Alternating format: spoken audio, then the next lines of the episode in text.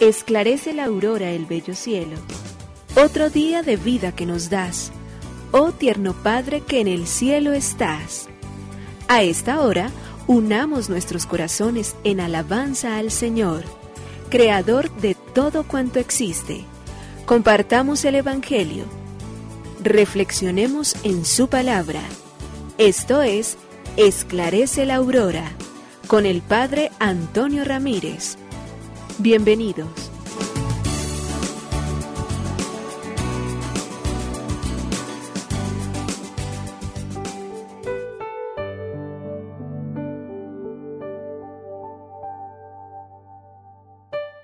Con muy buenos días, hoy lunes 3 de enero del año 2022. Iniciamos nuestra jornada, es la primera semana que viviremos ya a plenitud de este tiempo que el Señor ha tenido a bien regalarnos, que ha querido comunicarnos con su amor misericordioso y con la luz de la bondad en la cual todos nosotros habíamos esperado y deseábamos, decíamos, si el Señor lo permite, el Señor lo ha permitido. Y aquí estamos por ello precisamente para confesar, tú eres el Hijo de Dios, tú eres el Rey de Israel. Hijo de Dios, cumplimiento de todas las promesas que Dios ha hecho, manifestación, como lo hemos celebrado en la fiesta de los reyes en el día de ayer, de los magos de Oriente, del título que queramos decirle de sabios, con la cual las diferentes denominaciones lo primero que nos muestran es que hay siempre buscadores de Dios y los buscadores de Dios tienen el privilegio y la grandeza de encontrarlo. Así lo han encontrado muchos santos, así lo han encontrado muchos hombres y mujeres que a lo largo de la historia, sin conformarse con mediocridades, sino con entrar en la profundidad, escudriñando siempre la palabra, buscando la verdad, las manifestaciones, el cumplimiento, todo lo que Dios tiene para revelarnos a nosotros, entonces han vivido, viven y vivirán siempre de la palabra. Y nosotros somos invitados con ello. Para ellos el Señor ha tenido a bien regalarnos el tiempo. Para ello nos ha regalado este nuevo año y para ello nos ha permitido comenzar. Hasta cuándo vayamos a llegar no lo sabemos, pero sabemos y tenemos una certeza. Dios hoy cuenta con nosotros, Dios hoy realiza su obra, Dios hoy manifiesta su amor, Dios hoy se nos hace a nosotros presente, Dios hoy debe ser nuestra confesión de fe, Dios hoy debe ser el encuentro con el pobre, con el necesitado, con la persona que se encuentra extraviada, quien necesita de un buen consejo, quien tiene el deseo y en el corazón de poder encontrar luces en medio de oscuridades, a esos y en esos tenemos que encontrar todos los días infinitamente a este Padre bueno que nosotros tenemos por Dios y que Él mismo se nos ha manifestado, del cual sabemos que nos lleva siempre a plenitud total de vida. A Él le decimos hoy gracias, oh Señor, Creador del universo. Nos unimos a la Iglesia Universal que ora. Esclarece la aurora el bello cielo otro día de vida que nos das. Gracias a Dios, Creador del universo, oh tierno Padre que en el cielo estás. Nuestras voces unimos al concierto que el universo eleva ya en tu honor. Desde la tierra al cielo más profundo, tierno Padre magnífico Hacedor, conserva nuestras almas sin pecado, a nuestro cuerpo da fuerza y salud, y nuestra mente ilumina piadoso con un rayo benéfico de luz. Por nuestra amada patria suplicamos, por la iglesia elevamos oración, por nuestros amados padres y familia, siempre dichosos los hagas tú, Señor. En tu santo nombre, comenzamos este día de vida que nos das. Haz que lo acabemos santamente, oh Padre nuestro que en el cielo estás.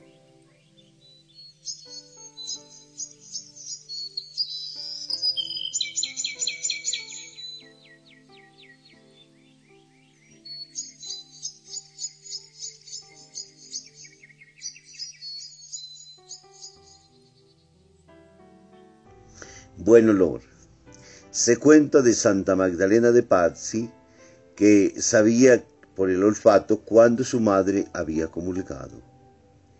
Qué bien hueles, mamá, le decía. ¿Y a qué vuelo, hija? preguntaba la madre. Hueles a Jesús.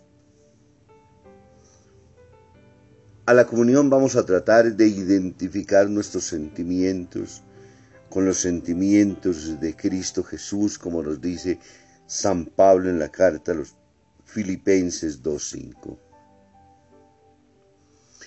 Debería notarse en nuestra vida, no en el olor que exhalamos, pero sí en la manera como nos comportamos, es decir, los efectos salvadores de lo que acontece en nuestra vida una vez que entramos en íntima comunión con Él, cuando nuestros sentimientos son los mismos sentimientos de Cristo Jesús.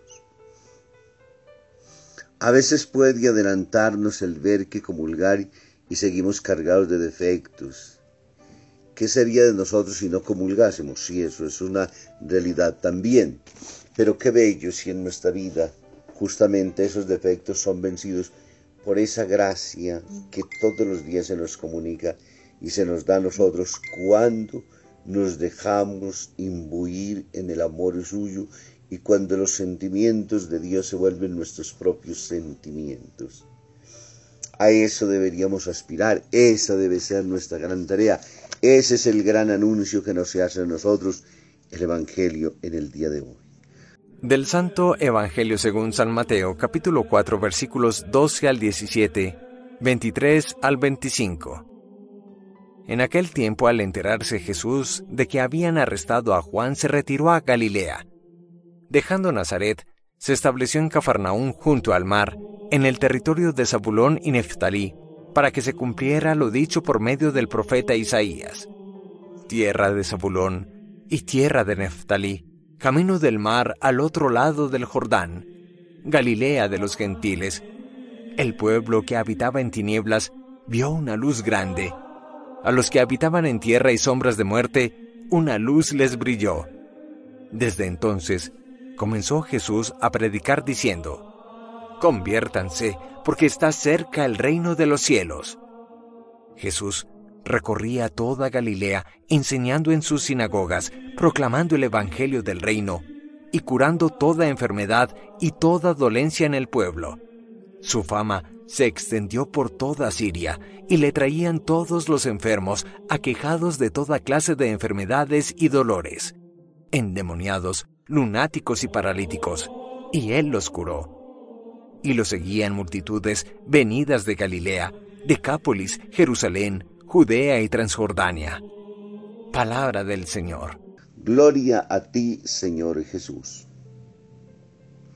El Evangelio de Mateo en el capítulo 4, versículos del 12, 17 y 23 al 25 nos cuenta hoy entonces cómo Jesús, una vez que se entera de, la, Juan ha sido encarcelado, se retiró a Galilea, pero no salió del territorio de Nazaret y se establece en Cafarnaúm.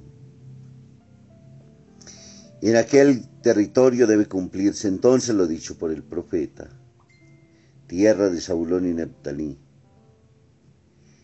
El pueblo que andaba en las tinieblas vio la luz de un gran día. Vivían en sombras de muerte y una luz les brilló. Entonces, en ese contexto de la profecía del Antiguo Testamento de Isaías, ahora entonces Jesús comienza a proclamar su mensaje. Vuelvan a Dios porque ya llega su reinado. Durante esta semana, a la luz de lo que hemos celebrado en el día de ayer, domingo, manifestación del Señor, vamos a vivir durante todos estos días. Los evangelios nos ayudarán a que esa epifanía se convierta para nosotros verdaderamente entonces como la manifestación propia del Señor. Es importante destacar que para nosotros el 25 de diciembre es muy importante y lo celebramos con bombos y platillos, pero esta fiesta de la manifestación de los reyes en Oriente es espectacular, porque ellos lo consideran el inicio propio de la verdadera Navidad. Y por ello entonces nosotros reconocemos en la palabra griego epifanía que es la manifestación de Dios. Y los evangelios durante esta semana nos van a llevar poco a poco para ir entonces a nosotros descubriendo cómo la luz de ese rey mesiánico dirigido a los paganos, representados en los astrólogos de Oriente, en los judíos y en los gentiles, y en los profetas se va a multiplicar en las miles de obras maravillosas que Jesús realiza al multiplicar panes, como Dios y Señor de los elementos, camina sobre las aguas, cómo libera a los pobres, cómo el Señor va a curar a los leprosos, cómo es el esposo de la nueva humanidad y cómo toda persona en Jesús, palabra de Dios, encuentra la manifestación absoluta del Padre. Pero para ello, durante esta semana necesitamos obligatoriamente pedir la luz de la gracia, porque Juan nos la está diciendo en la primera carta y nos habla entonces de ese gran, podríamos decirlo, manifestación de Dios, pero también de cómo necesitamos adherir completamente a la encarnación de Jesucristo. Si nosotros no confesamos la encarnación, pues estamos hablando entonces de los anticristos de los cuales Juan hace mucho, pero mucha condena durante estos días, lo hemos escuchado ya en días anteriores también.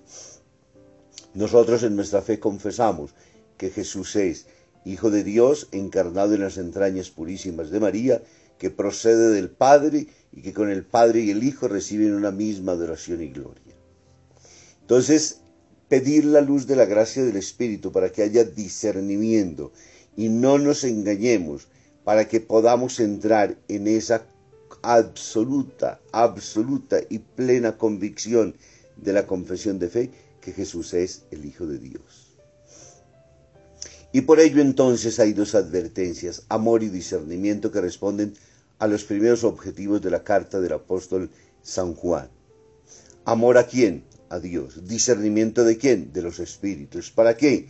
Para que confesemos que Jesús es ese que se revela a lo largo de todos estos días, que nos mostrará en las diferentes facetas en los evangelios, nos regalará a nosotros esa tierra entonces de mm, Zabulón y Neptalí, camino del mar al otro lado del Jordán, tierra de paganos, la cual entonces ve una gran luz y que esa misma luz brille en nuestra vida, brille en la vida de los otros y nos invite, como Jesús mismo lo está diciendo, conviértanse porque está cerca el reino de Dios.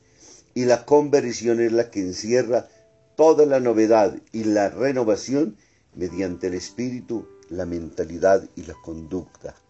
Si no nos convertimos, por eso inclusive hablábamos en el primer pensamiento de esa gracia que se nos concede con Santa Magdalena de Paz, cuando nos invita a que el olor que nosotros expelemos una vez hemos comulgado con Cristo sean de obras extraordinariamente bellas, de gente que ha entrado en comunión con el Señor.